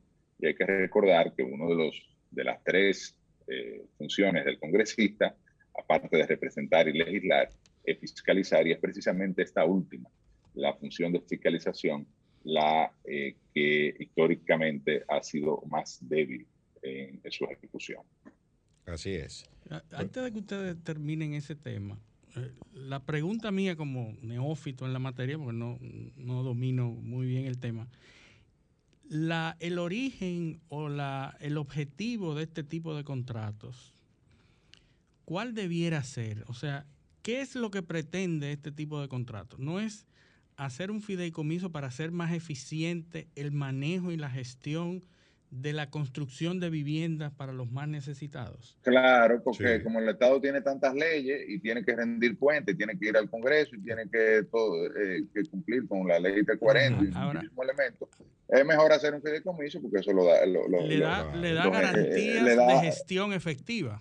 ¿Verdad? Bueno, sí, y permite financiamiento y una serie de, y una serie de conceptos, pero los fideicomisos que se han hecho hasta el momento son por proyecto. Ya. Porque esto es abierto. Individualizado. Esto es abierto, un fideicomiso general. Lo que, quiere decir. Me dirá, no, importa que sea abierto. Sí, eh, no importa. Lo, que importa es que se aprueben en los contratos eh, que constituyen estos fideicomisos cláusulas como la que yo acabo de leer, que eh, de alguna manera le dan, vuelvo y repito, una carta abierta de que en el futuro se puedan transferir todos los inmuebles eh, sin necesidad de ir al Congreso. Y eso no me parece sano, no me parece transparente, no me parece eh, tampoco eh, que el Congreso deba ser subrogado por un ministerio o la voluntad de un ministro o un consejo que, en lugar de muchas de muchas solicitudes, mucha, en lugar de muchos sometimientos al Congreso para aprobación, este contrato lo que pretende es hacer una sola vez por los proyectos de vivienda. y yo no veo cuál es la necesidad porque el, oficialismo tiene la mayoría en ambas no, pero eh, eh, eh, Luis, lo que, el problema es que también lo hace no solo por los proyectos, porque ahí está el proyecto de fideicomiso de Santiago, de la ciudad de Juan de Santiago, eh, incluido ahí, y se establecen y se individualizan los inmuebles que se están transfiriendo al fideicomiso. El problema es que en, ese articulito, te digo, y en el futuro ellos podrán hacer lo que quieran, básicamente. Ya, entonces la, forma eh. ¿Cuál es el problema? ¿Cuál es el problema? No importa que el Congreso sea, porque mañana puede ser diferente, de mayoría oficialista o no. ¿Cuál es el problema de ser transparente? No, no, claro. la pregunta mía es entonces, la, ¿cuál sería la forma correcta de hacer este tipo de gestiones? Que obviamente oh, lo que pretende es algo cumpliendo la ley, la Como se ha hecho por proyecto, como se ha hecho por proyecto. Cada digo, y el, y el, fideicomiso general se puede, el fideicomiso general se puede constituir, eso no es el problema, es eh, eh, cómo se hace, ¿no? Y luego eh, cada proyecto debe ser sometido a una venta, digamos, de ese contrato al Congreso para que el Congreso pueda ver, bueno, sí. Ahora vamos al, al fideicomiso para la construcción, eh, vamos a aportar al fideicomiso general ahora eh, Media Barahona para la construcción de eh, Ciudad Perla del Sur, que contará de 50 mil viviendas populares, que bla, bla, bla, bla, bla, bla, bla. y no, es una adenda para y se aprueba. ¿Cuál es el problema? No, no. Perfecto. Eh, está, está ah, planteada la, la, propuesta. que así debe ser. Pero cuando, cuando todo el laborantismo se pone para del Estado, se pone a trabajar, porque déjame decirte una cosa, el primer contrato de esto se firmó en octubre De, 2020. Ya este es un adendo, esto es una segunda, eh, eh, esto es un adendo, una modificación. O sea que se, se viene trabajando de, de esa misma forma prácticamente desde que llegó eh, esta administración. Lo, que quiero destacar es que, eh, aunque tiene fallas, quizás constitucionales o de atribuciones del, eh, de, procedimiento, procedimiento no es no es que haya detrás fines espurios no, no, no, ni intenciones Nosotros, malsanas de compañeros. yo no, puedo decir eso, no ni mucho menos. Yo tampoco. Ni nunca lo he dicho. No, no. Eh, todo lo contrario, yo pienso que el mecanismo eh, eh, ha dado resultados, por ejemplo, y, se constituyó para eso y se, se creó una ley específica para eso. me parece que la 187 o 183, 11, que crea el fideicomiso inmobiliario. se han construido proyectos como Ciudad Miles de viviendas se han hecho aquí con ese mecanismo. Que se han, hecho, se han hecho miles de viviendas en el sector privado también. Entonces yo pienso que lo que hace falta quizás es mayores y mejores explicaciones y si hay que modificar el contrato eh, por cláusula como la que yo he citado, que se modifique. No lo podemos hacer nosotros porque el Congreso solamente tiene la facultad de aprobar o rechazar los contratos que se le someten, pero eso puede volver. O sea que ya veremos. Y si a lo mejor me convencen de que yo estoy equivocado, yo con muchísimo gusto en este mismo programa, en cualquier lugar diré, eh, eh, se tenía razón, eh, de parte del gobierno y de parte de, mi vivienda y del fideicomiso a reserva y realmente eso está bien hecho y debe ser así que se haga. Porque al final de cuentas yo pienso que lo importante es que eh, se ejecuten las políticas públicas, en este caso en materia de vivienda. Sabemos que hay un déficit habitacional que afecta sobre todo a los sectores más vulnerables que no tienen capacidad de acceder a una vivienda digna y eh, estaremos contribuyendo, como lo hemos hecho siempre, a que esto, eh, en este caso, ahora en mi rol de senador, a que esta situación eh, se resuelva y se mejore. Pero también es, es, el nuestro, como lo dijimos hace un momento con el caso de Monte Grande, fiscalizar la gestión pública no delegar las funciones congresuales que para algo están planteadas en la Constitución y precisamente para que se cumpla plenamente esa labor de fiscalización que eh, tiene el Congreso y eh, eh, nada, contribuir con el desarrollo de, de, las acciones y los programas y los proyectos. No hay duda, pero siempre y cuando que se cumpla con la Constitución y el marco legal. Bueno, pues tenemos que irnos a una pausa ahora, así que vámonos a la pausa. Esto es paneo semanal. No le cambie, volvemos en breve. Paneo, paneo, paneo.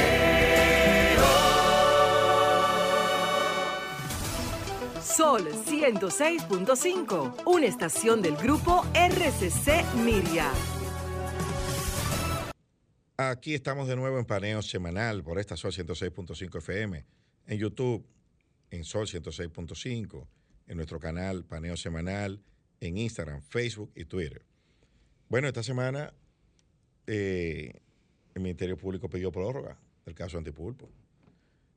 Transcurrieron los ocho meses. Ocho meses. De aquel caso blindado con miles de pruebas.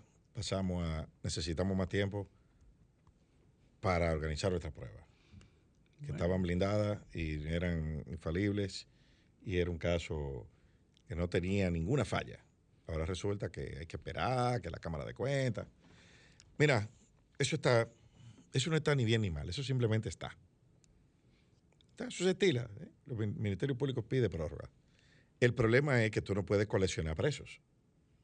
Si tú no puedes meter a la gente presa, para después entonces que se te vence el plazo y decir, bueno, dame un chance con ellos presos para yo seguir investigando. O sea, ahora, yo lo que supongo yo, que lo que debe producirse es que algunos de esos imputados, por lo menos los que están enfrentando situaciones de salud complicadas, debe variarse la medida de coerción, que el Ministerio Público dure todo el tiempo que, la ley le permite investigando. Porque el caso fue declarado complejo, 18 meses. Pero eso no significa que las personas deben estar 18 meses en prisión. O sea, bien, perfecto. Sigan investigando, sigan haciendo su trabajo y ojalá puedan construir un caso blindado, como ustedes dicen, que al parecer no es así, porque ahora hay que esperar una auditoría de la Cámara de Cuentas que tú allanaste y te llevaste todos los papeles. Y que todavía sin, eh, eh, eh, adentro de la Cámara de Cuentas, una rueda de prensa dice que encontraron miles de evidencias ahí. Entonces, si miles de evidencias en la Cámara de Cuentas, miles de evidencias en el expediente de la medida de coerción, de cientos de páginas, una instancia. Entonces ahora resulta que ocho meses después, a pesar de que el juez apoderado le ha solicitado a las partes, o sea, las partes le han solicitado, perdón, al juez apoderado, que ordene al Ministerio Público ir entregando lo que ha ido consiguiendo para ellos preparar su medio de defensa. A eso. No, no, no se ha producido.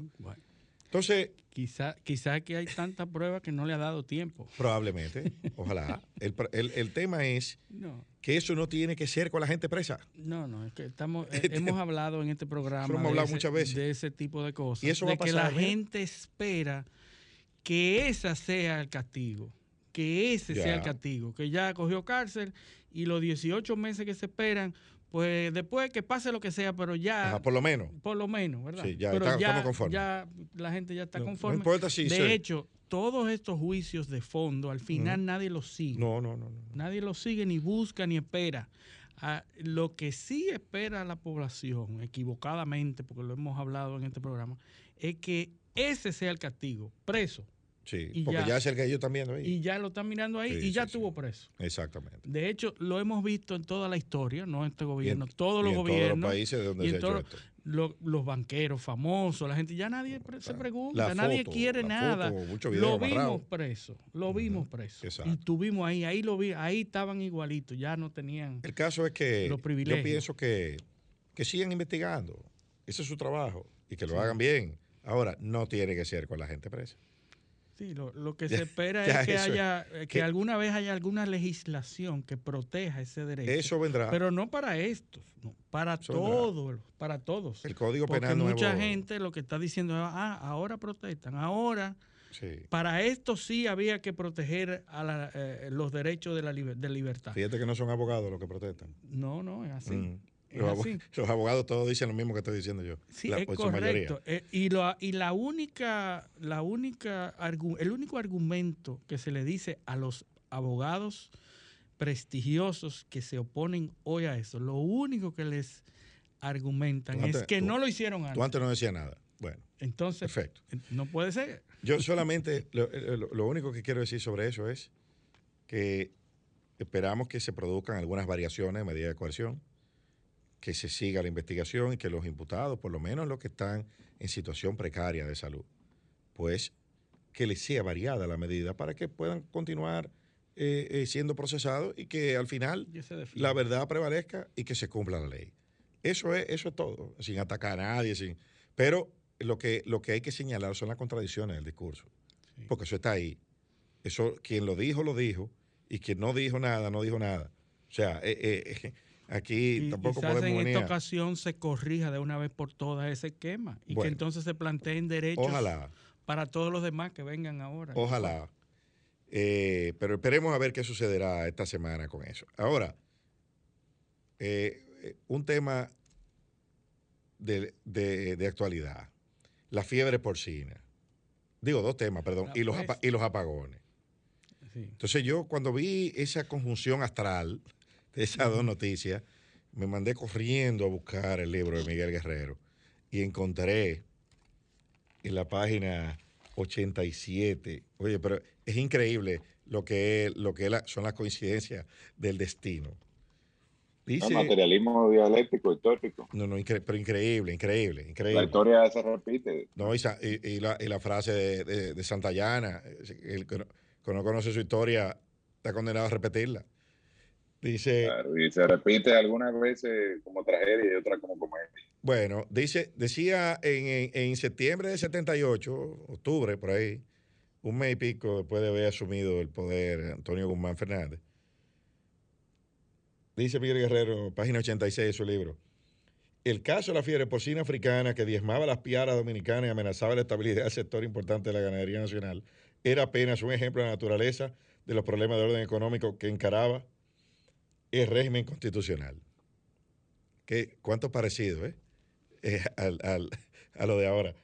Dice, eh, amas de casa encolerizadas, porque se, estableció una veda de carne de res, a la carne de res. O sea, el problema era con los cerdos, se vedó la carne de res para estimular el consumo de para los cerdos. Para que la gente, no para obligar a la gente. Para sí. Entonces decía, las amas de casa... Ahora habría que vedar el, el y el pollo. También. El salami. Bueno, el salami es cerdo. Voy para allá. Ama de casa encolerizada por la disposición que coincidió con una grave escasez de pollo. Vimos unos letreros que salieron publicados esta semana de racionando los pollos, a dos pollos por persona. No, y el aumento de 20 pesos en la libra. Consideraban que la medida no constituía el mejor procedimiento para inducir el consumo de carne de cerdo. A falta de mecanismo efectivo de control, la veda trajo consigo especulación y alza de precios de los sustitutos con efecto trastornador sobre los consumidores. Eso, eso es sobre el, eh, para que vean, son los mismos protagonistas, el pollo, el cerdo y ahora el tercer protagonista. Sí, granja de animales. Sí, aunque los apagones, tercer protagonista, apagones, aunque los apagones no tuvieron dimensión de crisis en el suministro, dieron vigencia a una de las mayores preocupaciones nacionales en un que en un pasado reciente fueron la causa de serias fricciones políticas. O sea, cualquier parecido con la actualidad es pura coincidencia. Ayer no hubo luz en el Cibao, eh, muchos pueblos protestando. A eso nada más, nada más le hace falta el merengue, si sigue apretando la tuberca. No, no, es un ciclón, lo que fue. Un ciclón como, el, David. No pasa igual. Ya basura, ya hay una crisis de basura. Fiebre porcina.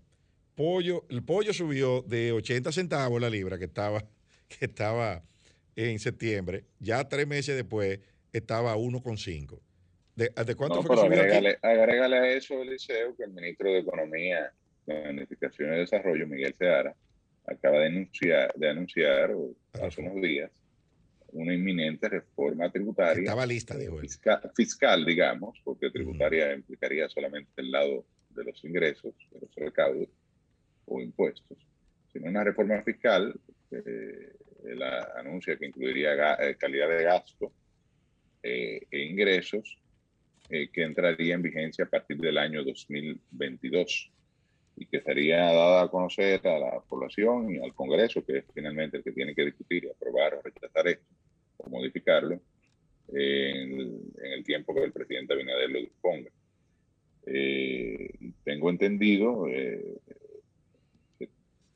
hay presiones de organismos internacionales para que esa reforma se lleve a cabo, sobre todo del Fondo Monetario Internacional, que todos los años hace una, una, un assessment o una evaluación de la economía dominicana y entiende que eh, para el año que viene es inminente. Que ya el gobierno tiene, pidiendo al gobierno que eh, establezca una reforma que evidentemente eh, conllevará incremento de impuestos. Que ya hay que preparar el presupuesto de 2021, hay que depositar el primero de octubre, y el gobierno debe estar en el proceso de prepararlo. Y si se va a hacer una reforma, tiene que estar consignado eso en el presupuesto. No, y el, y el, y el ministro, de alguna manera, eh, dejó entrever que ya ellos tenían tiempo trabajando en lo que, estaba los economistas llaman el menú de opciones, ¿no? Eh, de cuáles serían los impuestos eh, y la manera de, tocarlos y de las exenciones que serían eliminadas o disminuidas y cuánto generaría cada una de estas acciones desde el punto de vista tributario o fiscal en sentido general. Eh, y, entonces, bueno, lo que reitero es que dio muestra de que ya se, tenía eso prácticamente, si no listo, por lo menos prácticamente listo, que ya se tenía tiempo trabajando en ello. Eh, con lo cual, si tú la adicionas, ese es otro elemento característico de las gestiones de, del PRD-PRM, en el caso de la reforma eh, fiscal y los acuerdos con el fondo, eh, tenemos la triste recordación de los gobiernos del gobierno de Salvador, sobre todo la, a, mediados 84, incluso produjo movilizaciones sociales importantes en este país. Eh, así que ya veremos cómo vendrá el escenario, Hay un escenario económico y fiscal, sobre todo para el año que viene. Hay un tema complicado. Porque este año parece que va a terminar sin mayores, o sea, sin, sin grandes sobresaltos. Y de hecho se aprobó el presupuesto complementario, eh, pero eh, fruto de, dos elementos. Primero, la cantidad de financiamiento que se recibió durante eh, el último cuarto del año pasado y la primera mitad de este año ha permitido a las finanzas públicas manejarse junto con un incremento en la recaudación más eh, una renegociación de, deuda, de títulos de deuda, tanto internacional como local, que eh, implicó un rollover un, o una, eh, un cambio en el perfil de, de vencimiento de la deuda, de, una parte de la deuda dominicana que generó un ahorro de más de 30 mil millones para este año, pues eso le va a permitir al gobierno terminar este año, eh, digamos que sin mayores sobresaltos desde el punto de vista del económico. Hay un comunicado económica del Estado. Hay un comunicado, José, también, eh, que es importante reseñar, de la empresa AES dominicana, eh, sobre el tema del, de un evento de fuerza mayor sobre, en el gas natural de un problema con una, unas instalaciones de Total, eh, que es el suplidor de AES, eh, que puede retrasar los, eh, la llegada de gas natural al país y por lo tanto afectar la generación eléctrica. Entonces eso vendría a ser un otro, otro, otra dificultad en el, para el sector eléctrico que pudiésemos ver, estar viendo un incremento de los apagones, porque el gas natural es el principal combustible de generación eh, en el, del parque energético de la República Dominicana. Entonces, eh, se prevén unos posibles retrasos en la llegada que van a afectar el, funcionamiento del sector. Así que eh, hay, o sea, hay una serie de situaciones que escapan al control gubernamental, porque esto no tiene que ver, esto no es un tema interno, esto es un tema de fuerza mayor eh, externos que están sucediendo. Eh, pero, volviendo al caso de la, de la fiebre porcina, ahí sí yo siento que ha habido un mal manejo de, la situación. Me parece que pudo haberse evitado, eh, y si no, porque al parecer ya hacía algún tiempo que había presencia de fiebre porcina africana, que le da, es, es algo que no afecta a los humanos, pero nadie quiere comer carne de un animal que infectado por cualquier virus. Lo preocupante es la este época que se da. En este caso, la peste eh, africana, que produce una hemorragia interna a los que finalmente le, mueren, ¿no? altamente, una tasa de mortalidad muy alta. Eh, y eh, inició en 11 provincias, primero en algunas provincias de la frontera, y de hecho hay que reconocer en el caso de mi colega de Montecristi, que fue el primero que, que dio la voz de alerta ya hace un par de meses, el senador eh, Moreno Arias, eh, dio la voz de, alerta de, de, cómo estaban siendo afectadas, eh, primero en lo que se denominó una neumonía, porque al principio el gobierno quiso negar o no sabía, vamos a decir que no sabía, pero grave que no lo supiera, porque eh, eso se tiene equipos y de hecho eh, existe tecnología que ahora se tiene porque se trajo recientemente que en 48 horas tú determinas eh, la existencia o no de fiebre porcina. Tuvo que venir una misión norteamericana del Departamento de Agricultura de los Estados Unidos, llevarse unas muestras y finalmente decirnos que teníamos, declarar que la República Dominicana tenía peste porcina africana y por vía de consecuencia prohibía la importación de carne desde el país. Eh, para entonces que el Estado, el gobierno o la, el Ministerio de Agricultura admitiera eh, la presencia de fiebre porcina africana. El senador Moreno que, el 30 de junio, oye, oye esto, el 30, estamos en agosto, ¿eh? el 30 de junio, el senador Moreno Arias publica, da unas declaraciones que están reseñadas en el Nuevo Diario, donde está visitando unos productores de cerdo que le están eh, eh, preocupados porque se le están muriendo los cerdos de una, de una enfermedad extraña. O sea, el 30 de junio, y mira cuándo es que viene la respuesta oficial. O sea, un mes, un mes después. Eh, y es una respuesta tímida. Todavía las autoridades aquí nunca admitieron de primera, de primera intención que había fiebre porcina tuvo que venir el, el, USDA, fue que dio la voz de, de, alarma. Entonces ahí es que el gobierno admite que hay y luego viene la FAO y entonces emite una alerta regional. Entonces ahí es que se comienza a hablar abiertamente del tema. Correcto, eso mismo acabamos de decir. Claro, claro, pero eh, es el tiempo, es el tiempo que duraron. Eh, sí, entonces ahora qué hacer. Eh, hay una población de 400 mil cerdos que se estima en la República Dominicana. En el 79 la medida es la misma medida que se puede tomar ahora, lamentablemente, digo, y es sacrificar los cerdos. Eh, para evitar la propagación de, de, la fiebre porcina. Hay 13, 11 provincias en inicio, ahora son 13, mañana serán 15, y si se sigue manejando como se está manejando, será el país entero. Eh, que va a estar afectado. Hay un cordón sanitario eh, en estas provincias, pero se sigue propagando. La semana pasada eran 11 y, y, ahora son, eh, se agregan tres provincias adicionales. y ahora son 14 ahora. Cuando entramos en producción de los cerdos de diciembre. Correcto. Entonces la realidad es que el tema es complejo desde el punto de vista financiero, porque implicaría una inversión que se ha estimado en hasta 15 mil millones de pesos que tendría que pagar el Estado a los productores de cerdo para el sacrificio de, de sus animales. 150 mil empleos. Eh, y por otro lado, el impacto que esto tendría en la industria, en el campo. Eh, pues sabemos que la mayor producción de cerdo se da en, eh, en, el campo, sobre todo en la región del Cibao, que es donde la producción es mayor. y en la oferta de los productos cárnicos, porque no solo es el cerdo, es que si la gente deja de comer cerdo, traslada la demanda de este alimento a otros sustitutos. ¿Cuáles son los sustitutos? Pollo, carne de res, en menor medida pescado, porque aquí no hay cultura de comer pescado en este país, a pesar de que somos ahí. Y ya lo estamos viendo en el caso del pollo, como se ha incrementado el precio en cerca de 20 pesos la libra. Y escasez, incluso ese racionamiento de los pollos en, los supermercados, eh, donde no se pueden eh, comprar más de cuatro pollos, dos pollos, dependiendo del establecimiento.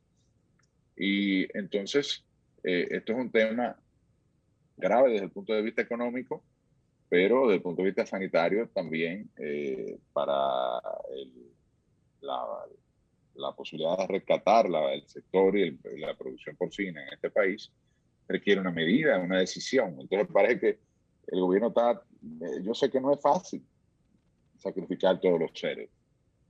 Eh, es una medida drástica, pero fue la que funcionó en el 79. Y 40 años después, eh, o sea, nos dio 40 años de producción porcina libre de fiebre de peste porcina africana. Yo no estoy diciendo que lo sacrifiquen, pero entiendo que eso es una, una opción que cada día luce más necesaria sobre todo porque lo que estamos viendo es que las medidas que el gobierno ha implementado no están dando resultados. la, la, la, la, fiebre porcina, en vez de disminuir, está incrementando y está afectando a más provincias y a más cerdos y por vía de consecuencia eh, generando eh, una situación grave desde el punto de vista de, eh, de, la producción nacional, porque nadie quiere comerse un cerdo infectado y además los cerdos infectados mueren. y la gente evidentemente va a, a pesar de que no hace daño a la salud humana y es perfectamente posible el consumo de carne contaminada con fiebre porcina, pero cuando tú juntas enfermedad y contaminada en un alimento, aunque no te haga daño, tú no te lo quieres comer. Claro, es así. Yo creo que lo que tiene que hacer el gobierno es informar a tiempo y tomar medidas a tiempo porque lo que no se entiende es que en la medida que se retrase las debidas acciones, en esa misma medida se extiende el tiempo de infección de los cerdos y no vamos a tener cerdos en, mucho tiempo. Es decir, eh, en la medida en que se tomen medidas rápidas y contundentes y se informe a las personas, porque yo vi en la prensa productores de cerdos que decían que sus cerdos estaban bien y que no había que hacerlo. Lo que no se entiende es que en la medida que haya un cerdo que pueda estar expuesto a ese ambiente y a esa y a ese quehacer de la, de la producción. ¿Qué pasa con los cerdos, Luis? Hay que, hay que tomar medidas, sacrificarlos a tiempo para que en el menor tiempo posible podamos iniciar de nuevo la producción. El problema con los cerdos es, que se reproducen mucho. O sea, eh, eh, eh, una, la, en un criadero de cerdo, eso es una, una cerda para 10, 12. Sí. Entonces, cada, cada uno de esos es un vector de transmisión. Correcto. Lo que pasa es que tú tienes que acabar con los vectores para iniciar lo más rápido posible la producción de cerdos no infectados. pero, tiene que, pero tiene que acabar con todo, durar un tiempo sin cerdo para que la enfermedad desaparezca y luego entonces empezar a repoblar, que fue lo que se hizo en el, en el, en el 78. Claro. fue varios, o sea, fueron varios años sin, sin, sin crianza de cerdo. Ahora, eso no hubiese sido necesario de haber contenido geográficamente o localizado y aislado de los demás hasta que eso muriera. que pasó un mes y pico. Y pasara, entonces, por eso que se está esparciendo esa enfermedad en toda la isla por eso es que debemos actuar rápido para que ya a partir de un momento podamos tener el, de el, nuevo el efecto de eso lo vamos a ver en diciembre, cuando, cuando haya que sacrificar una gran parte de la población porcina y haya que sustituirlo por, por, por cerdo importado y desarrollar una línea de, logística de distribución para que esa carne llegue hasta el último picador de la esquina, el asador informal. O sea, no es tan fácil lo que, lo que se está planteando, porque un, es un... No, y, y además, eh, Eliseo, recuerda que el cerdo es eh, materia prima para alimentos cárnicos. exacto, los embutidos. Eh, aquí tenemos los embutidos, que cada día tiene menos cerdo, y más pavo, o más carne mecánica, acerrín de, de ave, que es la del MDM, la carne mecánicamente deshuesada. de hecho, la mayoría de los salames no han visto un cerdo ni en foto. Eh, pero están los, los, productos de mayor eh, eh, precio, digamos, que son los curados, que esos sí tienen carne de cerdo y, o son partes de cerdo, como los jamones, que se producen a raíz del, del, pernil o a partir del pernil del cerdo, tanto los cocidos como los curados eh, y, y, otros productos cárnicos que utilizan el cerdo. Entonces, estamos hablando de un impacto en términos de precio y de disponibilidad del producto eh, o de necesidad de sustituir el consumo, el, el, cerdo nacional por cerdos importados eh, para producir estos, estos bienes de consumo como el jamón, ¿verdad? Que es de consumo a todos los niveles, eh, que tendrá que producirse con cerdo importado en caso de que se produzca una situación eh, de sacrificio general, por ejemplo, de la, de la población porcina eh, a nivel nacional. entonces, esto va a, a, impactar en términos de precio y va a generar inflación en el mercado de la carne, que vuelvo a reiterar, no solo del cerdo, sino también del pollo y de las redes, porque habrá eh, demanda tanto como materia prima, porque se produce jamón de pollo, y de pavo también, y, y, embutidos a raíz del pollo, como eh, ya para consumo de piezas y de, y, de alimentos eh, en la dieta de, de los dominicanos. O sea que esto, esto, esto no es tan sencillo, no es solamente... No es simple. Eh, y, no deja de ser eh, un problema el que afecte a, un sector productivo tan importante como el del cerdo y el impacto que tendrá en nivel de empleo y en las, y en las provincias. Y la seguridad alimentaria. pero también impacta la seguridad alimentaria, pero impacta el, el mercado de, de un producto tan fundamental como es la carne en la dieta del dominicano. Entonces, eh, la verdad que la situación es muy compleja y que tiene muchas aristas, pero debe ser atendida con responsabilidad por parte y decisión por parte del Estado dominicano. Sobre todo el Ministerio de Agricultura. Eh, informando adecuadamente a la población de que esa peste porcina y la carne que proviene de, de cerdos infectado no hace daño al consumo humano, no le hace daño al humano. Con lo cual, eh, es la información a tiempo y clara ayuda a disminuir el impacto económico. porque si encima de que hay que destruir toda la, población porcina, tampoco compramos la carne eh, ni la consumimos, entonces el impacto es mayor. No hace, daño, pero, pero la gente no lo va a comer. Olvídate de eso.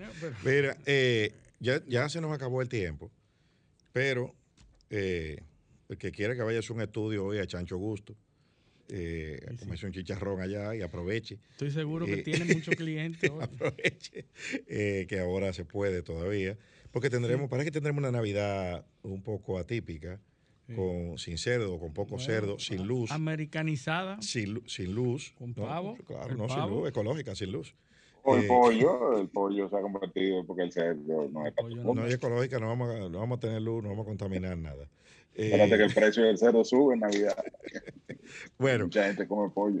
Bueno, pues vamos a agradecerle a nuestros teleoyentes su sintonía por este sábado y pedirles eh, que nos, nos acompañen el próximo sábado, donde con el favor de Dios esperamos poderle brindar otra edición de Paneo Semanal. Hasta entonces.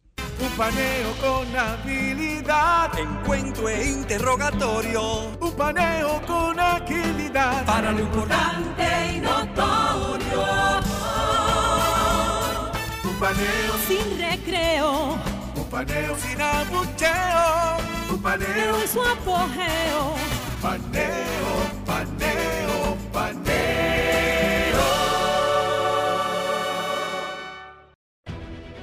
Sol 106.5, la más interactiva. Una emisora RCC Miria.